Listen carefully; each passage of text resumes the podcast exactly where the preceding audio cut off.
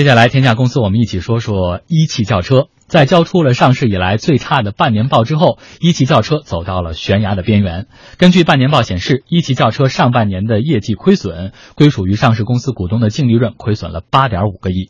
二零一五年，一汽轿车全年利润为五十三亿元，分摊到全年累计销售的二十三点五九万辆车上，平均每卖出一辆车的单车利润仅为二百二十四块六毛钱。相比之下，靠卖 H 六做大蛋糕的长城汽车，二零一五年单车利润为九千四百五十一块一毛，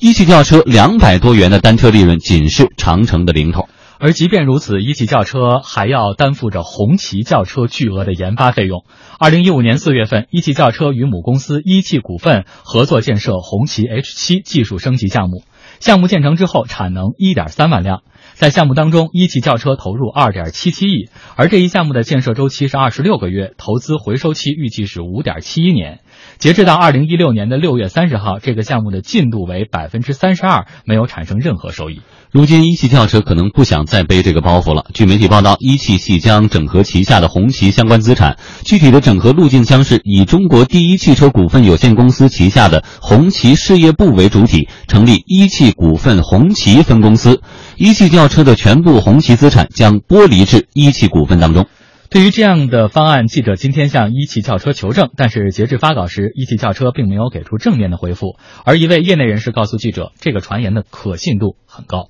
呃，我觉得应该是有一定可信度的。整个一汽下面的车型呢，其实卖的都不太好。比如说它的子品牌，包括奔腾，包括夏利，包括我们现在讲的红旗，它在今年整个上半年的表现都不尽人如意。所以红旗应该是当中希望最渺茫的一个。所以这个时候有出售红旗的这个传闻，至少从这个市场逻辑上讲是基本成立的。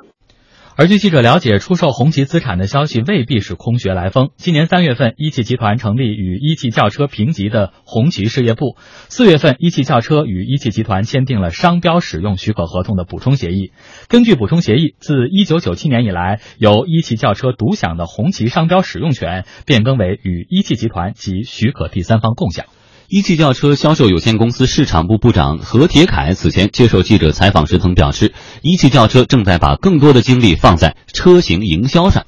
所以在这个过程当中，我们从去年开始是做了一些创新性的营销模式。所以呃，大家可能也网友知道，我们做了一个赞助的港囧，然后真正的就涉足到了这种娱乐性的营销。那今年我们又做了一个大闹天竺，呃，同时还有贯穿整个全年的体育营销活动。未来我们还会有教育营销的活动。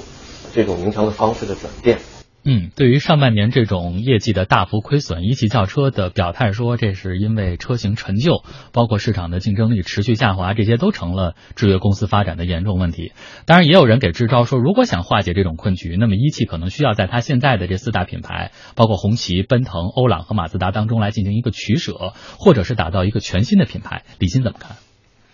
嗯，这个问题第一是这样，就是说，实际上它这四个品牌里面，这个奔腾和红旗是自有品牌，嗯，马马自达是合资品牌，是它跟海汽合资以后拿过来的，嗯，这个某种程度上相当于一汽现在拥有的一汽大众和一汽丰田，那些都是价值很高的。现在说的这个亏损或者说市场销量下滑的，主要是这两个自有品牌，嗯其中红旗是主要的，这是第一哈，首先界定。第二就是说，那这一次剥离，那事实上就是说这一次剥离。可信度很高，我个人也觉得可信度很高。嗯，问题就是说，呃，理由在哪？首先呢，咱们这么说，呃，首先就是这个在一汽轿车，它是一个上上市公司嘛，在它这个财务报表里面，红旗的亏损占很大，就是是它的很大的一个包袱，是它的业绩的包袱。那剥离之后，首先在下半年，那它的这个包袱没有原来重，对吧？它通过内部挖钱啊、外外部营销啊什么的，它可能这个财务报表会改变，这是第一。第二个呢，刚才提到了。它承担的，这因为红旗其实它的这种叫象征意义很浓，对吧？那就是自有品牌，而且是自有品牌的这种含金量很高的。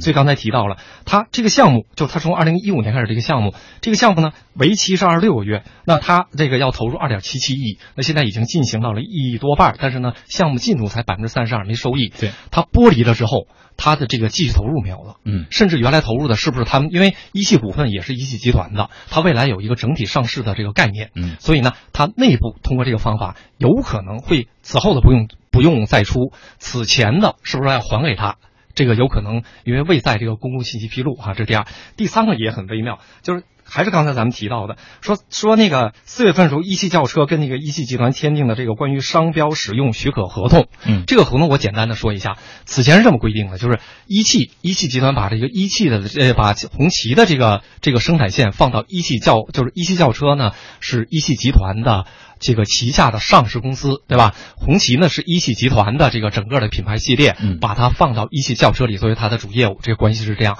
那此前呢是这样，它是排他的，嗯。就只有一汽轿车能够独家使用红旗的这个品牌，嗯。生产红红旗轿车，作为它的付出的代价是每一辆车付一千元的品牌使用费，嗯。并不多，对吧？嗯。完了，第第二第二条规定呢是这个付到什么时候呢？付到二十四万辆，卖出就一汽轿车卖出了二十四万辆红旗轿车之后，就不用再付这个每辆一千，然后呢，红旗品牌就完全属于一一汽轿车的自有品牌。嗯实际上呢，现在呢还差六点九八万辆。这一次的剥离就意味着什么呢？就意味着此前的这个，你看每辆车是一千块钱，嗯那二十四万辆就是两两亿四千万，已经付了。那这一次呢？哎，我还差六点九八万，对吧？我不跟你签独家协议，因为它剥离了嘛，就第三方可以合作。首先你得还我那个叫六千九百八十万，嗯这是要还的。那就意味着，哎，一汽轿车首先又拿到了这个六千九百八十万的这个钱。嗯最后一点才关键，这一点呢，如果待会儿有时间咱们细说。嗯就是此前的新闻比这个更重要的，就是关于这个同同同业竞争的这个承诺被撤销的。嗯所以王亚伟啊，整个这个资本不有告的有什么的吗？这个就解决同业竞争解决不了。但这一次，把红旗轿车呃红旗轿车剥离出一汽轿车呢，这有可能代表未来一汽集团的或者叫一汽股份的这个整体上市，现在有确定的思路了。嗯但是，具体的这个思路可能一两句话说不清，待会儿如果有时间细说嗯。但是它带来的结果是什么？王亚伟当天说要延后承诺的时候，王亚伟说四四叫四亿，就直接从深圳那个红山中路那就出就直接出逃了嘛。当时一汽轿车、一汽夏利都是被就是这两家一汽的这个上市公司都是以跌跌跌停的方式砸到最下面。那如果现在又启动了，那王亚伟回不回来？别的就是压住一汽又重组整体上市，因为像广汽啊这种像东风啊，呃像不是像江江江淮啊，都已经整整体上市都上完了。嗯一汽早在其实二零一几年就。就是国资委其实是对它有这个规定的，嗯。就是它应该实现以整体上市的话，但迟迟这个股权问题比较复杂，上不了嗯，同业竞争解决不了。但这一次剥离是一个非常清楚的信号，它会给资本市场一个几个方面的联想，比如说有可能它的一汽夏利会以壳资源的方法卖，因为这个中间有很多动静，然后一汽轿车可能是作为一汽整体的借壳的资源，嗯。有可能。完这种情况下，这那